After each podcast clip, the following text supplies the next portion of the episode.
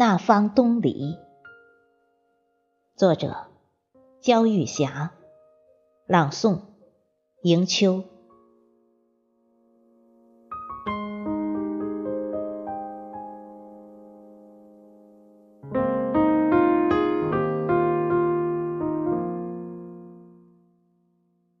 成行成列南飞的雁阵，像一曲生命的交响曲，唱响了秋韵，唱响了绵绵的思绪，在悠远的天空宣誓：我要回归故里。褪去的翠绿，告别了茂盛的树叶。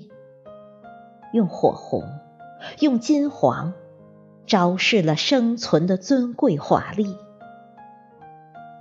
回归母亲怀抱时，用飞舞定格成了最美的姿势。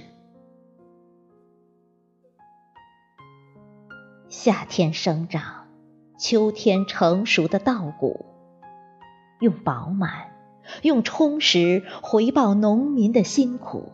大地的养育，面带笑容，捧出了金子般的颗粒。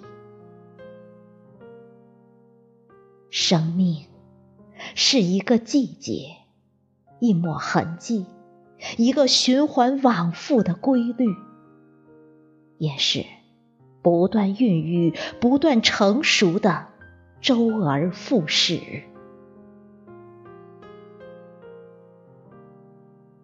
有生无生的万物，在岁岁年年的轮回中，历经寒霜雨雪，塑造美丽，塑造奇迹，描绘出世间最美的画图。